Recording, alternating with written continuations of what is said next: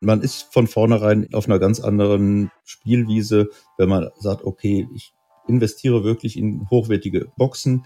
Kann man vielleicht sagen, okay, 3D ist mir noch nicht ganz so wichtig oder erstmal nur ein Vierkanalsystem. Hat man aber trotzdem nochmal eine andere Klangqualität, als wenn man das virtuell erzeugt.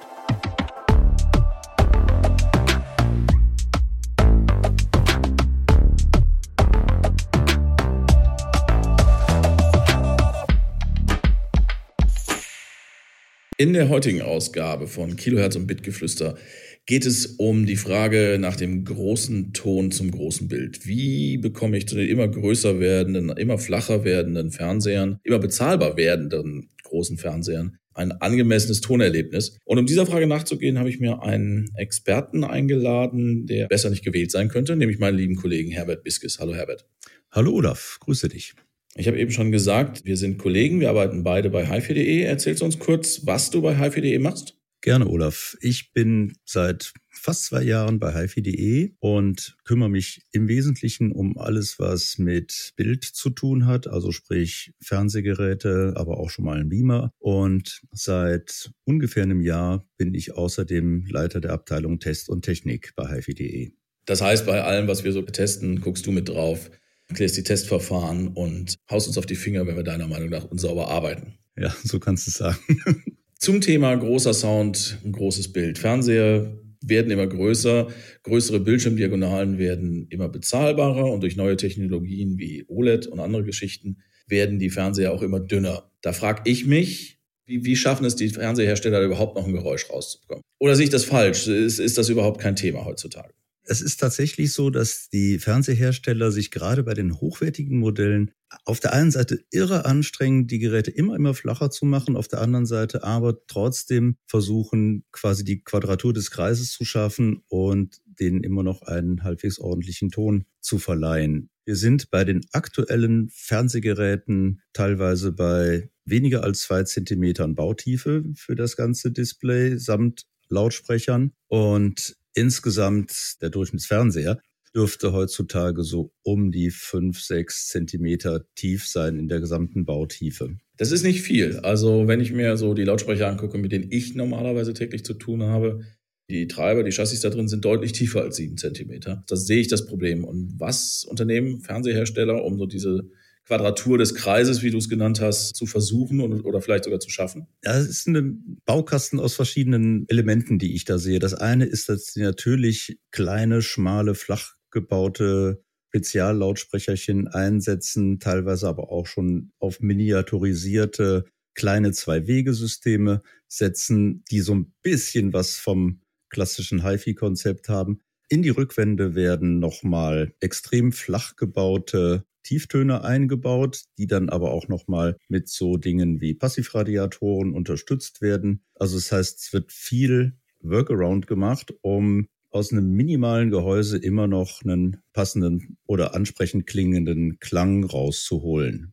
Jetzt habe ich im Laufe der Jahre immer mal wieder Versuche mitbekommen, dass über einen Körperschall-Exciter äh, Flächen angeregt werden, um sehe so eine große Mattscheibe vor so einem Fernseher. Ist das auch was, was Her äh, Hersteller machen, dass diese Fläche zur Klangerzeugung genutzt wird? Tatsächlich ist das so. Und zwar kenne ich das explizit von den Top-Modellen von Sony. Das sind OLED-Fernseher und die OLED-Panels eignen sich am ehesten dazu, dass man die über so einen Körperschall-Exciter quasi als Flächenstrahler mit zur Klangerzeugung einsetzt. Und was ich bis jetzt aus eigener Erfahrung sagen kann, das funktioniert sogar ziemlich gut.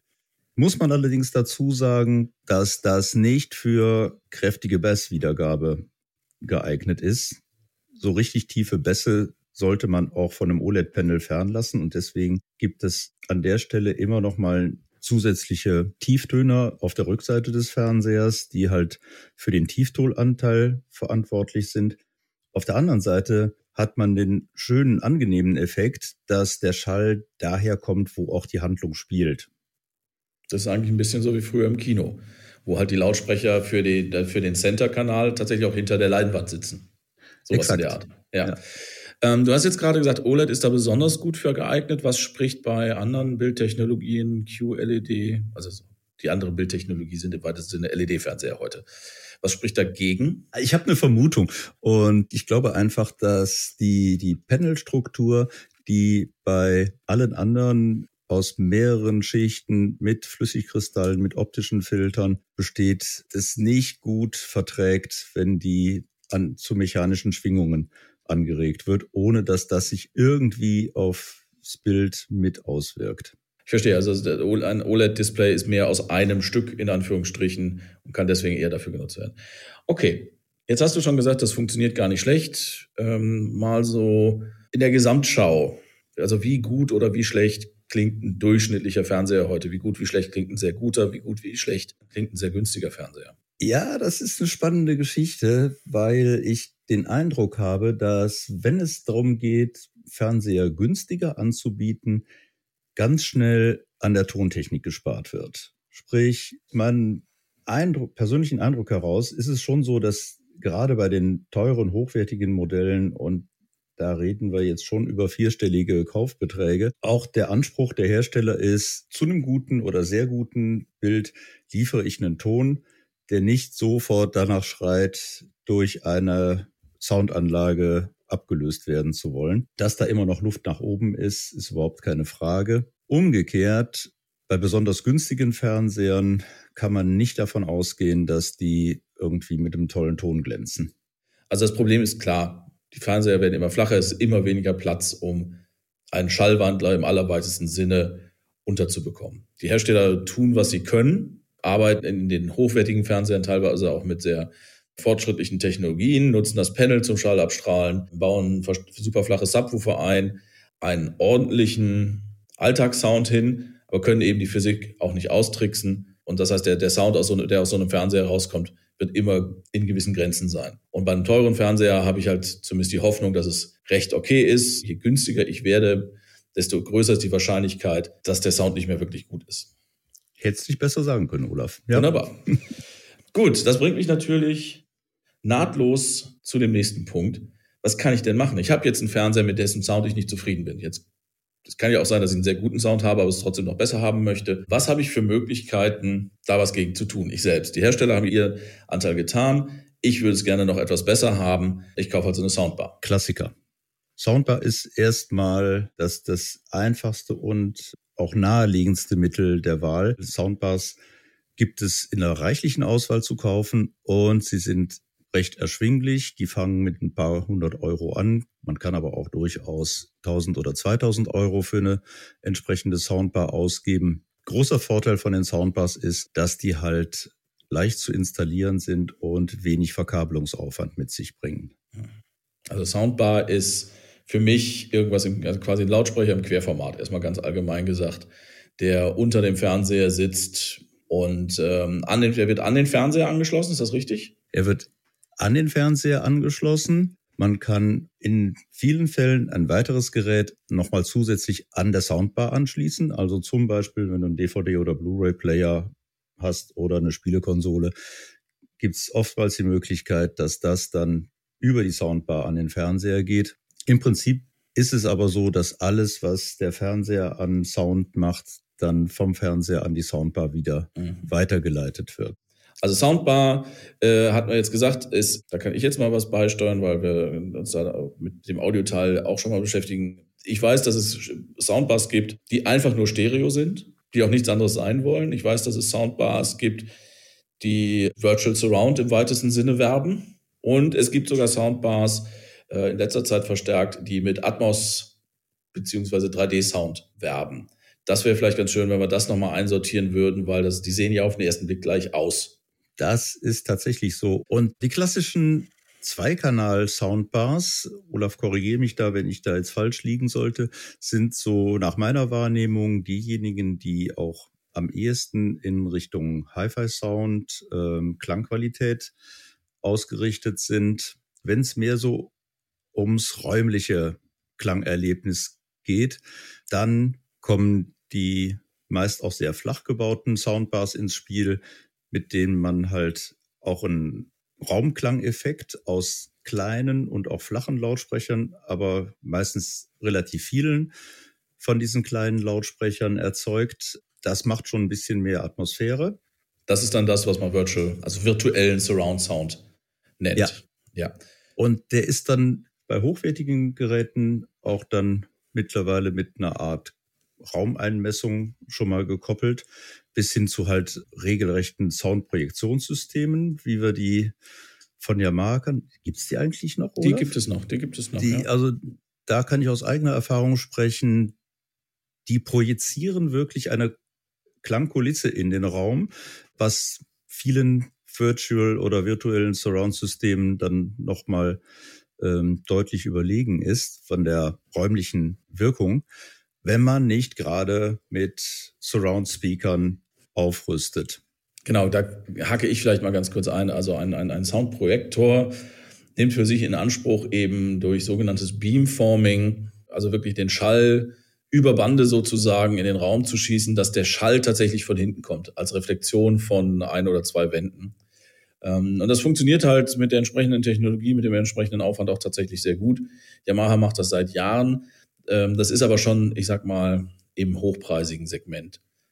Es gibt andere Beispiele, wo das Thema Beamforming mittlerweile zum Einsatz kommt und das sind eben die, die neueren 3D-Soundbars, die also Dolby Atmos oder sowas eben, ähm, die haben zusätzliche Lautsprecher, die gezielt Höheninformationen von Dolby Atmos oder äh, DTSX an die Decke werfen und von da aus hört man es dann. Wir gehen auf die Formate vielleicht später nochmal ein, aber das sind so, was Soundbars angeht, tatsächlich die Lösungen, die ich auch kenne, die sich aber nicht auf den ersten Blick nicht unbedingt unterscheiden. Also okay, eine Atmos Soundbar kann man daran erkennen, in der Regel, dass sie obendrauf Lautsprecher haben, damit eben dieses, dieses Spiel über Bande funktioniert. Ja. Und es gibt halt auch ja Stereo oder Virtual Surround Soundbars.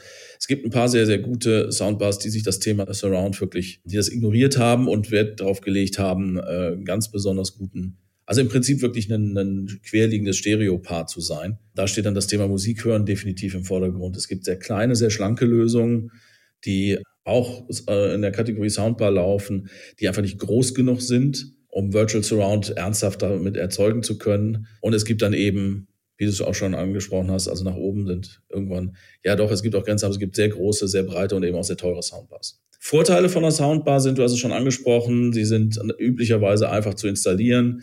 Sie passen unter den Fernseher. Das für Nachteile, deiner Meinung nach?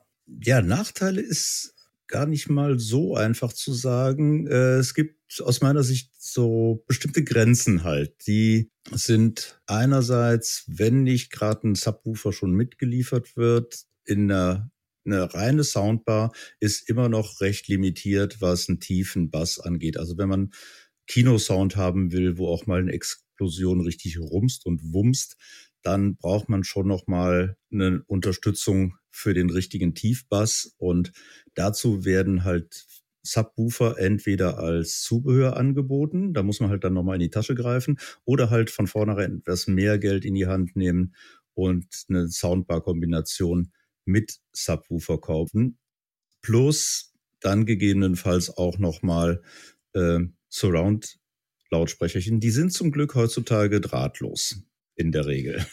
Also zunächst mal Überraschung, auch eine Soundbar kann die Physik nur in, in, gewissen Grenzen austricksen. Also auch hier hat man dann irgendwann, wenn sie schlank sein soll, schlicht physikalisch nicht die Möglichkeit, wirklich ernst den Bass wiederzugeben. Wenn man eine größere Soundbar baut, geht das besser, aber für, für viele, äh, also es gibt Soundbars im Paket mit Subwoofern, direkt vom Start weg. Viele kann man aber auch erweitern und genau da hast du recht, äh, sowohl Subwoofer als auch mögliche zusätzliche Lautsprecher für, für die Surround-Kanäle. Im Regelfall werden sie heutzutage kabellos angebunden, wobei da gibt es auch durchaus noch Ausnahmen. Aber das ist eben, denke ich, äh, auch einer der Vorteile, die ich mit einer, mit einer Soundbar habe. Ich, ich kann damit anfangen und wenn ich Spaß daran habe und mir die richtige Soundbar ausgesucht habe, kann ich sie später eben auch erweitern, indem ich den Subwoofer dazu stelle, indem ich mir die kabellosen Rear-Lautsprecher dahin stelle und dann eben nicht nur virtuellen, sondern echten Surround Sound damit machen kann. Da fällt mir gerade noch eine andere Geschichte ein, wo mhm. wir gerade beim Thema Erweiterung und TV-Sound mit Subwoofer sind. Eine ganz, ganz kleine Lösung, ähm, die auch gar nicht so irre teuer sein muss, bieten die aktuellen Panasonic-Fernseher an. Da kannst du den Kopfhörerausgang im Tonmenü auf Subwooferbetrieb umstellen und einfach einen kabelgebundenen, aktiven kleinen Subwoofer zum Fernseher dazustellen. Okay. Und damit das Soundfundament schaffen, was der Fernseher selber nicht hat. Und ich sag mal, in der Region ähm, ab der mittleren Oberklasse, da wo die Fernseher schon selber im mittleren Bereich, was, was Sprache und, und Dialogverständlichkeit schon eine ordentliche Leistung bringen, dann nochmal den Sound nach unten abzurauchen. Wenn du nicht den Surround Sound brauchst, kann das schon eine einfache kleine Lösung sein, die dich glücklich macht. Ja, absolut. Das, das kann ich mir gut vorstellen. Ähm, wie sieht's denn aus, wenn ich jetzt äh, einen Samsung-Fernseher zum Beispiel habe oder einen Sony-Fernseher oder einen Panasonic-Fernseher oder einen LG-Fernseher? Macht es dann Sinn, auch die passende Soundbar vom gleichen Hersteller zu kaufen? Habe ich Nachteile, wenn ich eine Soundbar von einem anderen Hersteller kaufe? Nein, richtige Nachteile hast du dadurch nicht. Auch gerade dann nicht, wenn du ein Soundbar von einem Lautsprecherhersteller nimmst. Welche Vorteile habe ich denn möglicherweise davon, dass ich mir eine Soundbar von meinem Fernsehersteller kaufe? Die Fernsehersteller, die gleichzeitig auch Soundbars anbieten, wollen natürlich auch einen Zusatznutzen bringen und der besteht meistens darin, dass du einen Fernseher mit der Soundbar nochmal besonders gut kombinieren kannst, indem du den Sound sowohl über Fernsehlautsprecher als auch die Soundbar in einer Kombination wiedergibst. Okay, das heißt, die Soundbar ersetzt nicht den Fernsehton, sondern ergänzt ihn oder umgekehrt? So, so kann ich es mir vorstellen? So kannst du es dir vorstellen, ja. Ähm, das heißt bei Samsung beispielsweise Q Symphony, wo Soundbar und Fernseher ein Gesamtpaket abliefern, was den Vorteil hat, dass tatsächlich ein Teil des Klangs aus dem Fernseher noch nach wie vor kommt und du zum Beispiel die Dialoge dann eher aus der Richtung des Fernsehers und nicht aus der Soundbar darunter hörst.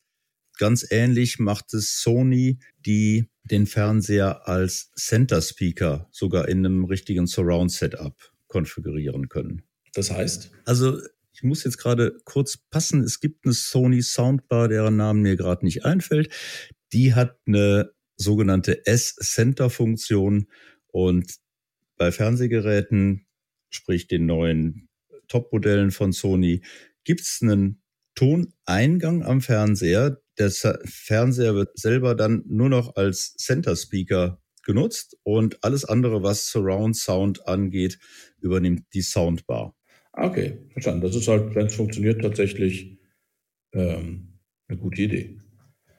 Wunderbar. Das vielleicht mal soweit zum Thema Soundbar. Wir haben gehört, das sind ja, das ist sogar der Klassiker genannt, obwohl es eigentlich ein relativ junges Format ja noch ist. Aber es ist mittlerweile äh, durchaus üblich, dass man eben den, den die Soundbar zu seinem Fernseher dazu kauft oder nachträglich dazu stellt, ähm, um eben, ja, das ist ein Punkt, den wir noch nicht wirklich erwähnt haben, um eben nicht nur den Fernsehton äh, zu verbessern, sondern ganz oft sind das ja auch Geräte, mit denen ich Musik hören kann, die in irgendeiner Form im Netzwerk sitzen oder wo ich zusätzliche Geräte anschließen kann. Also manche Soundbars platzieren sich eben auch als eine Art moderne Kompaktanlage, an die ich meinen Fernseher anschließe.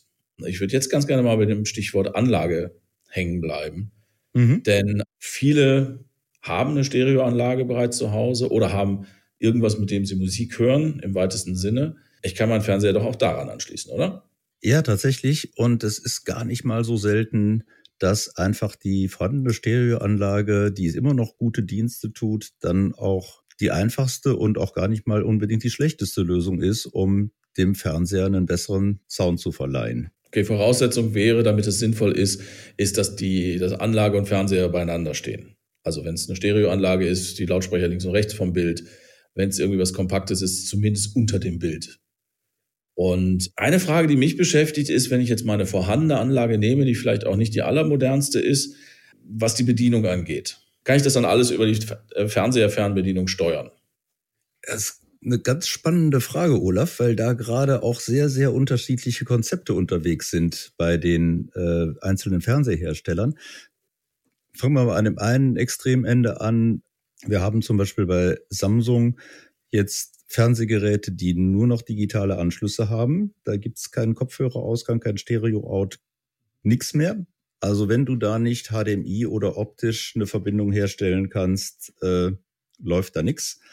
Ähm, es sei denn, du schließt einen Bluetooth-Empfänger zum Beispiel an deine Anlage an und dann kannst du wieder mit Bluetooth aus dem Fernseher raus den Sound auf die Anlage übertragen. Am anderen Ende der Skala haben wir halt wiederum Hersteller. Grundig ist, soweit ich weiß, dabei oder auch Panasonic, die halt eine Menge auch noch von analogen Sachen anbieten, dass man zum Beispiel auch da den Kopfhöreranschluss nutzen kann, um einfach den Stereo-Sound aus dem Fernseher auf die Stereoanlage zu bringen. Also das ist tatsächlich was, wo ich heute darauf achten muss, dass eben mein Fernseher, den ich den neu kaufe, noch in Anführungsstrichen altmodisch genug ist, um an meine altmodische Stereoanlage angeschlossen zu werden. Also sprich, ich muss, wenn ich das machen möchte, vorher mal muss es wissen oder mal bei meiner eigenen Anlage hinten drauf schauen, was ich anschließen kann, weil nicht jeder Fernseher heutzutage den klassischen analogen Stereoausgang bereitstellt. Du hast gerade eine Sache angesprochen, da bin ich hellhörig geworden. Du hast gesagt, es gibt Bluetooth-Sender, die man da anschließen kann. Äh, Bluetooth-Empfänger. Äh, Bluetooth-Empfänger, Entschuldigung. Viele, viele Fernseher oder eigentlich fast, ich weiß nicht gar nicht, in welchen Regionen wir jetzt suchen müssten. Bei hochwertigen Fernsehern von Markenherstellern gehe ich davon aus, dass sie heutzutage Bluetooth-Audio senden. Ist das dann in irgendeiner Form zeitverzögert? Oder wird dann das Bild verzögert? Weil ich weiß, dass Bluetooth ganz gerne mal äh, ein, ein sehr erhebliches Delay, also eine Verzögerung zwischen, also eine Latenz, das ist das Wort, was ich gesucht habe. Ich weiß, dass Bluetooth schon mal eine äh, sehr äh, erhebliche Latenz mit sich bringt. Und wenn Bild und Ton nicht synchron sind, das fällt, fällt einem sehr schnell auf. Ja, Olaf, vollkommen richtig. Das ist der groß, die große Krux an den Bluetooth-Verbindungen. Und aktuell würde ich sagen, die, die Übertragung, die aus den modernen Fernsehern, also Generation, weiß ich nicht, 2019 folgende kommt, ähm, senden die ohne große merkliche Verzögerung. Aber auf der anderen Seite, bei den Bluetooth-Kopfhörern, bei den Bluetooth-Empfängern, äh, sehe ich immer auch tatsächlich das Risiko, dass es auf der Empfängerseite zu Verzögerungen kommt und dass die sich dann auch schwer beherrschen lassen. Also idealerweise wird man es ausprobieren, bevor man äh, viel Geld in die Hand nimmt, weil es eben, okay. Oder sich das halt sehr versichern lassen. Bei, bei Bluetooth ist es halt immer, wie du schon gerade gesagt hast, da gehören halt zwei zur Gleichung. Es gibt den Sender, es gibt den Empfänger und äh, beide müssen, äh, äh müssen das eben beherrschen äh, und müssen in der Lage sein, dann halt so ein Delay auszugleichen. Fernseher könnten es vielleicht dann durch eine, quasi eine Verzögerung des Bilds äh, er, erreichen, aber sie wissen eben nicht, wie lange der Empfänger noch dran rumrechnet. Also mit Bluetooth, da wäre ich tatsächlich vorsichtig, ob das, das uneingeschränkt funktioniert. Andere Dinge, sobald ein Kabel im Spiel ist, ist das eigentlich kein Thema. In dem Fall bin ich definitiv auch ein großer Freund von den kabelgebundenen Lösungen, weil man da einfach sicher sein kann, dass die Synchronisation zwischen Bild und Ton funktioniert. Ja, gerade wenn es Geräte unterschiedlicher Hersteller sind nur mal so als Beispiel bei mir ähm, zu Hause privat habe ich schon seit Jahren ein, ein, ein reines Stereo-Setup unter dem Fernseher. Das ist eine Sache, die finde ich persönlich sehr, sehr spannend. Also es ist eine durchaus, ich würde sagen, hochwertige Stereoanlage, mit der man sehr, sehr, sehr gut Musik hören kann, die aber so ausgewählt ist, dass sie eben ähm, in dem Fall über einen HDMI-Eingang auch einfach und unkompliziert den Stereoton mitgeben kann. Also wir haben Geräte in dieser Art auch schon getestet, sehr kompakte Streaming-Verstärker mit HDMI-Eingang, die ich auch nochmal in, der, äh, in den Show Notes verlinken werde. Das ist ein Thema, was ich aktuell sehr, sehr spannend finde, dass man eben sich den, den sehr hochwertigen Musiksound äh, gönnt mhm. und gleichzeitig eine sehr einfache Variante hat, den Fernsehsound auch über HDMI entsprechend aufzubessern. Ja, da bringst du mich auf eine Idee hättest du vielleicht eine, ähm, wie ist es mit Aktivlautsprechern? Wäre das eine Option? Ist grundsätzlich eine, natürlich auch eine Option. Ähm, die, die KEF LS50 Wireless 2 zum Beispiel hat auch, äh, auch einen HDMI-Eingang. Das ist genau, also für, es ist ja im Prinzip eine Anlage, die auf zwei Lautsprecher verteilt ist. Da gibt es auch andere, mit denen man genau das machen kann. Das ist also ein, ein sehr kompaktes Musiksystem, mit dem ich hervorragend Musik hören kann, mit dem ich dann eben auch hervorragend Fernsehen schauen kann. Ja, spannend Stichwort. Ja. Auch den Link packen wir in die Show Notes. Und wenn ich jetzt schon das, die KEF erwähnt habe, dann sollte ich auch den Link auf TDI 1120 und den Cambridge Evo 150 erwähnen. Beide sind äh, Tests, die wir verlinken werden, die eben das ermöglichen. Da brauche ich dann natürlich noch äh, jeweils in dem Fall bei den beiden äh, Geräten noch zwei Lautsprecher dazu, äh, habe aber dann eben auch eine richtige äh, HiFi-Anlage. Übrigens in Teilen, das ist dann auch immer wieder ein bisschen mal so, mal so, aber in Teilen auch über eine gemeinsame äh, Fernbedienung bedienbar. Nachteil da ist dann, wenn ich halt eine reine Stereoanlage, einen Stereoverstärker habe, die Erweiterbarkeit in Richtung Surround habe ich nicht. Durch Austausch, also nicht ohne weiteres zumindest. Ich kann natürlich ein Gerät austauschen. Äh, was ich aber immer habe, ist die, äh, oder in den aller, allermeisten Fällen, ist die Erweiterbarkeit in Richtung Subwoofer. Und das ist zum Beispiel auch was, was ich mir zu Hause gegönnt habe, weil nämlich hin und wieder auch mal ein, äh, ein Film geschaut wird, wo es dann auch mal ein bisschen rumsen darf im Bassbereich. Und dafür steht dann halt der Subwoofer entsprechend eingestellt in der Ecke, unterstützt das. Ist für mich eine wunderbare Art und Weise. Also ich persönlich vermisse damit kein Heimkino mehr. Aber was machen wir denn, wenn du jetzt wirklich Heimkino haben willst? Gut, ich denke, wenn Stichwort sind, ja.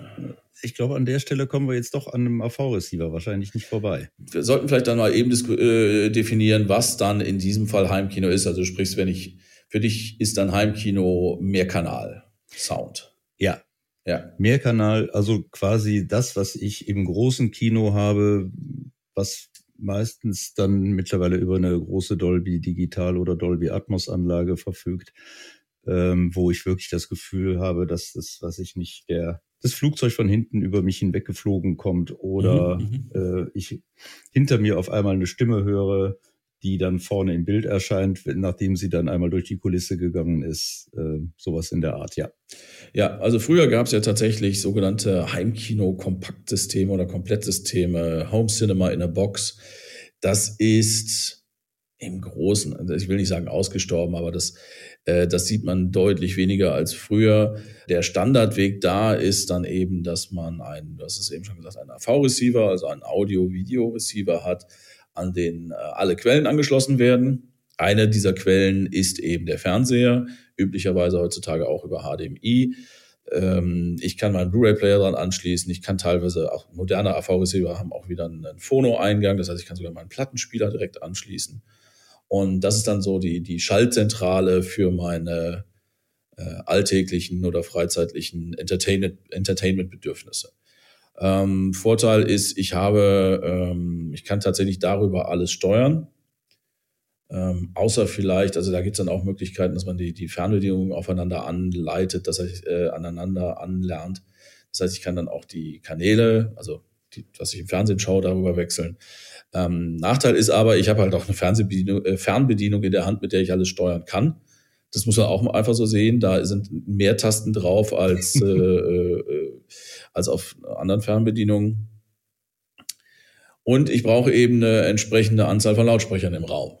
Also Surround fängt üblicherweise an bei 5.1, also sprich Punkt 1 ist ein Subwoofer und ich habe dann fünf Lautsprecher im Raum verteilt, ein Center unter dem Fernseher, äh, Stereo links, rechts äh, und zwei äh, Surround-Lautsprecher hinten und dann bin ich halt bei meinen 5.1 Lautsprechern. Man kann das auch noch, man kann noch 7.1 machen, dann kommen noch zwei Lautsprecher dazu. Dann habe ich also äh, sieben Boxen plus den Subwoofer im Raum stehen. Und wenn du den, wie du es eben gesagt hast, den äh, Hubschrauber über dich drüber fliegen hören möchtest, dann sind wir bei Atmos und 3D-Sound. Und ich glaube, also das heißt, ich brauche auf jeden Fall mindestens noch zwei Lautsprecher an der Decke. Das heißt, ich bin mindestens bei 9 Punkt, also 7.2.1 oder 5.2.1. Ähm, und da kann man aber dann auch noch, zwei, noch ein paar dazu nehmen. Also dann, dann habe ich jede Menge Lautsprecher im Raum. Ähm, das ist toll. Das ist also ein wirklich echtes Heimkino. Das ist meiner Meinung nach besser als in vielen Kinos, wenn man es richtig macht. Die Frage ist halt nur, möchtest du, ist das was, was du im Wohnzimmer installieren möchtest? Ich glaube, da ist dann doch der Familienfrieden gefährdet. Äh, bei mir, also mein, mein, ich möchte selbst einfach nicht mehr, muss ich, muss ich ganz ehrlich sagen, ähm, in dem, im Wohnzimmer. Aber wenn ich halt einen, einen Raum übrig habe und mir wirklich ein Heimkino einrichte, dass ich dann zum Beispiel auch zum, zum Gaming oder sowas benutze, dann könnte ich mir das durchaus nochmal wieder vorstellen. Im Wohnzimmer, wo ich auch einfach mal sitzen Musik hören möchte, wo ich einen Großteil meiner, meines Lebens zu Hause verbringe, finde ich das auch schwierig. Ah, ein, im Zusammenhang mit dem Thema Heimkino, ein Punkt sollten wir da vielleicht noch ansprechen.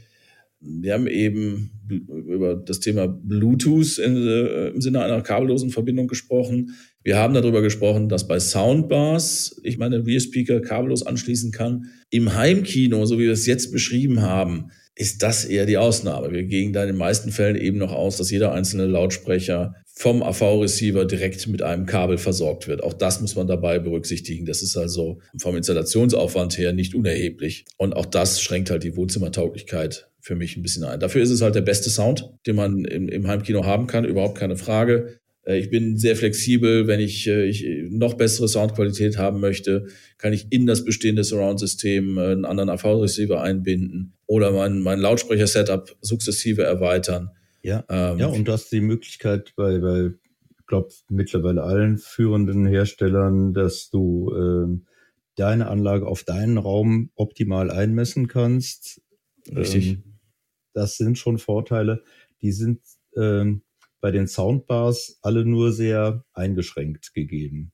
Aber das bringt uns vielleicht ganz gut zum nächsten Punkt, nämlich für, für wen, also wie finde ich raus, was für mich das richtige Upgrade ist.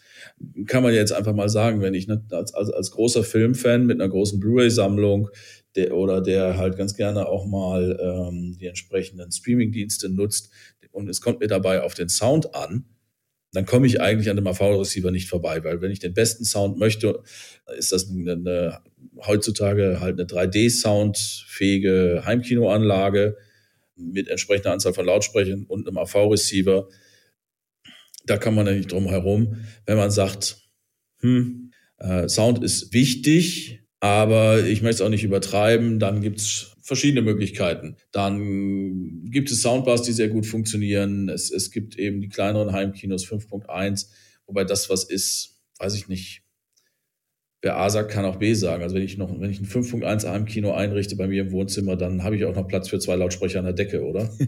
Ja, oder, oder man hält sich einfach die Option offen und sagt, okay, wenn es mich dann mal juckt, aber da sehe ich auch schon, man, man ist von vornherein in, auf einer ganz anderen äh, Spielwiese, wenn man sagt, okay, ich investiere wirklich in hochwertige Boxen.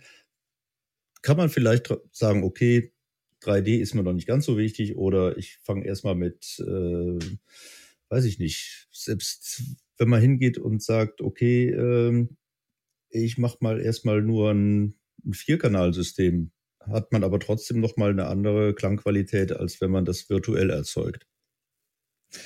Absolut. Kann man machen. Wobei ich also nochmal zu dem Punkt zurückkomme, dass, also ich, ich, ich schaue durchaus gerne Filme, ich schaue aktuelle Serien äh, über die Streamingdienste, ähm, jetzt schon eine Weile nicht mehr, aber an sich würde ich auch sagen, äh, hin und wieder wird mal die Konsole angeworfen äh, für das eine oder andere Spiel für all diese äh, Dinge, ohne da jetzt halt ein Hobby draus zu machen, sondern nur das, wenn ich es mache, dann, dann möchte ich es so gut wie möglich haben, fahre ich persönlich sehr gut mit Stereo und einem Subwoofer. Mhm. Klassischen Stereoanlage, über die ich eben auch sehr gut Musik höre, die eben nur zwei Lautsprecher sind äh, äh und nicht fünf oder mehr, ist das für mich ja doch ein sehr guter, ein sehr guter Mittelweg. Ja. Zwischen zum, Aufwand und, und, und Ergebnis. Zumal die zweikanaligen Downmixe auch aus den sehr komplexen Surround-Systemen eigentlich sehr gut funktionieren. Ja, da sprichst du noch was Gutes an. Man kriegt, also man, man wird nie ohne Ton sein, wenn man nicht sich mit den Einstellungen sehr verzockt hat. Also auch wenn auf der Blu-ray draufsteht, äh, Dolby Atmos, 3D Surround, was auch immer, am Ende wird da zumindest ein Stereosignal auch rauskommen. Das heißt, man kann also, man kann diese Filme dann trotzdem genießen. Der Downmix, wie du sagst, ist entweder auf der äh, Disk schon da oder wird von den Geräten üblicherweise sehr gut gemacht. Da habe ich also wirklich wenig Einschränkungen. Das heißt, Soundbars sind, für wen sind Soundbars? Guter Tipp. Kann man das so verallgemeinernd äh, sagen? Ja, Soundbars sind eine praktische Option ohne großen Platzbedarf, ohne große Geräteinstallation, um einen besseren Sound zum Fernseher zu bekommen. Das ist zunächst mal, da bin ich, da stimme ich dir absolut zu. Ich finde aber auch da hat man noch Ausgestaltungsmöglichkeiten. Also es gibt äh, Soundbars, die genau das tun, was du gerade gesagt hast. aber dann nochmal einen gewissen Schwerpunkt Richtung Musiknutzung recht setzen, indem sie zum Beispiel integrierte Streamingdienste haben und einfach einen, von der Soundabstimmung her dafür geeignet sind, da auch einfach entspannt Musik drüber zu hören. Und auf der anderen Seite gibt es eben dann explizit für eine Heimkino-Anwendung ausgerichtete Soundbars, die sich so als der erste Schritt eines Heim oder der erste Teil eines Heimkinosystems verstehen. Also für beides gibt es da Möglichkeiten, wie man sich die eine oder andere äh, Form spezialisiert, auch mit, wenn man in Anführungsstrichen nur eine Soundbar hat. Aber es ist die, die schnellste und einfachste Methode, aus seinem Fernseher mehr Sound rauszuholen. So, wir haben jetzt über die verschiedenen Möglichkeiten gesprochen. Wir haben darüber gesprochen, Soundbars als schnellste und einfachste Möglichkeit, den TV-Sound zu verbessern. Die, die klassische Stereoanlage als einen Mittelweg zwischen äh, gutem Musik hören und gutem Filmsound. Ähm, die, die große Heimkinoanlage für, für richtiges Kinoerlebnis in den eigenen vier Wänden. Ähm, was wir vielleicht dann nochmal präzisieren sollten, weil das bei allen Anwendungsszenarien ja durchaus ein, ein nicht unentscheidender Punkt ist. Wie kommt der Ton von meinem Fernseher überhaupt in die Soundbar oder die Anlage? Du hast eben schon mal erwähnt, dass äh, man bei modernen Fernsehern nicht mehr davon ausgehen kann, dass sie analoge Tonausgänge haben. Das heißt, ich habe nur noch digitale Tonausgänge. Welche sind das? Ja, da ist als erstes der klassische optische, manchmal auch noch elektrische Digitalausgang zu nennen. Das zweite Ganz wichtige Thema ist dabei noch der HDMI-Rückkanal.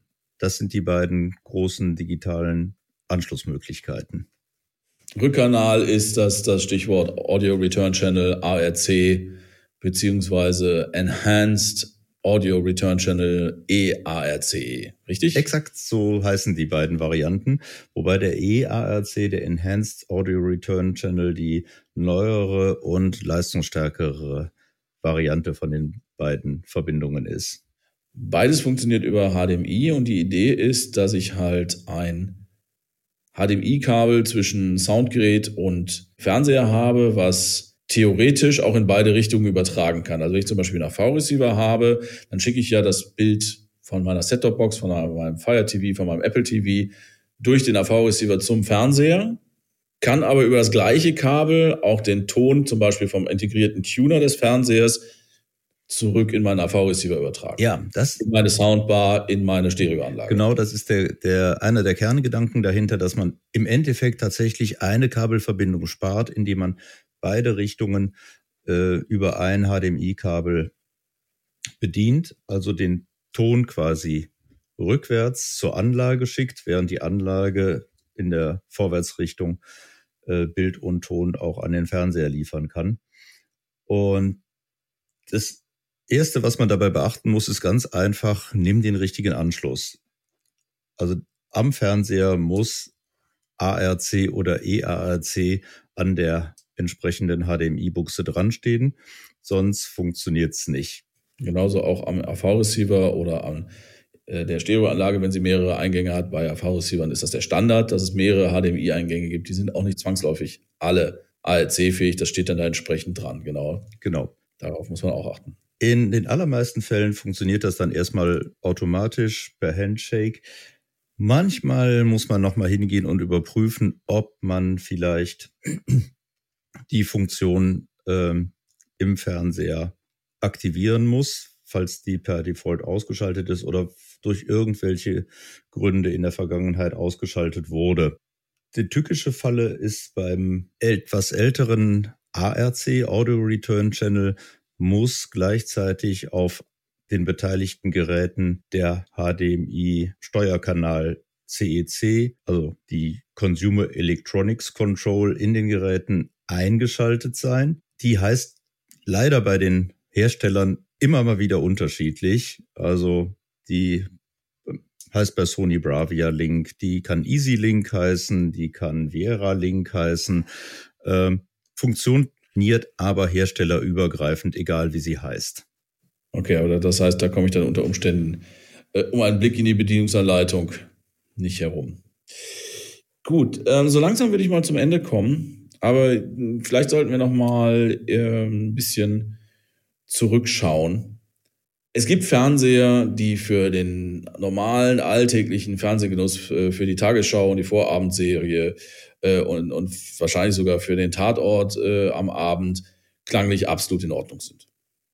Das ist aber nicht, das heutzutage nicht bei allen Fernsehern notwendigerweise der Fall. Wenn ich mit dem Sound meines Fernsehers unzufrieden bin, dann ist eine Soundbar der erste und einfachste Weg, wie ich das verbessern kann. Ist relativ einfach im Anschluss, braucht nicht viel Platz und dann reicht es für, ich sag mal, Alltagsfernsehen, linearen Fernsehgenuss, was halt gerade so läuft, ist das mehr als ausreichend. Richtig? Ja, kann man, kann man nur so sagen, ja. Gut. Dann gibt's als nächste, also das ist für mich dann immer tatsächlich der nächste Schritt, die, die Stereoanlage, die entweder schon vorhanden ist, dann finde ich irgendeinen Weg, meinen Ton darüber abzuspielen, oder ich, ich kaufe das zusammen und, und nutze dann halt den, äh, den, den, den, den oder und höre dann den TV-Sound über meine Stereoanlage.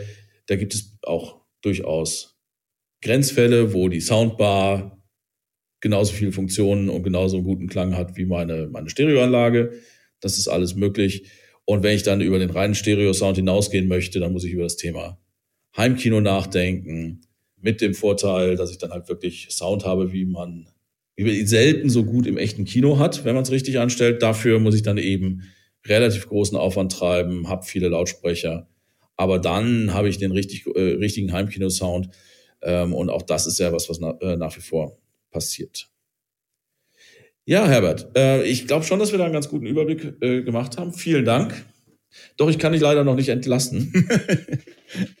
Denn wir sind ja hier bei Kilohertz und Bitgeflüster und auch wenn wir heute viel über Fernseher und Heimkino gesprochen haben, geht es hier ja um HiFi und HiFi heißt eben auch Musik. Und ähm, deswegen wollte ich dir noch ein paar kurze Fragen zum Thema Musik stellen, weil ich weiß, dass das für dich auch äh, ein wichtiger Teil deines Lebens ist. Kannst du dich noch an das erste Album, was du selbst gekauft hast, erinnern?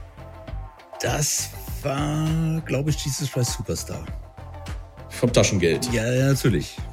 Schweineteure Investition, Doppelalbum und äh, bis dahin hatte ich, meine ich, die meisten Platten tatsächlich von meinen Freunden ausgeliehen und habe mich da immer quer durch äh, Sachen, die zu meiner Zeit schon uralt waren, wie Beatles über Frank Zappa, weiß ich nicht, Jethro Tull.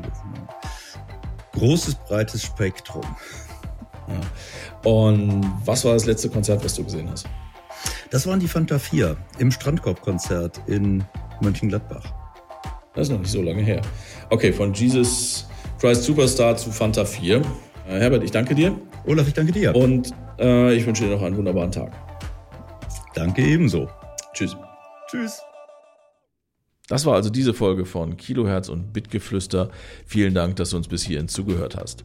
Wenn du mehr solche Gespräche über HiFi und Musik und alles, was damit zusammenhängt, hören möchtest, kannst du einfach diesen Podcast abonnieren und verpasst dann keine Folge mehr. Außerdem würdest du uns einen wirklich großen Gefallen tun, wenn du bei Apple Podcasts, Spotify oder jeder anderen Podcastquelle deines Vertrauens eine Bewertung hinterlässt. Vielen Dank schon mal dafür. Und wenn du einen Themenvorschlag für uns hast, Fragen oder Anregungen loswerden möchtest, dann schreib uns einfach eine E-Mail an bitgeflüster.hifi.de. Geflüster logischerweise mit UE. Vielen Dank und bis zum nächsten Mal bei Kilohertz und Bitgeflüster, dem Podcast von hifi.de.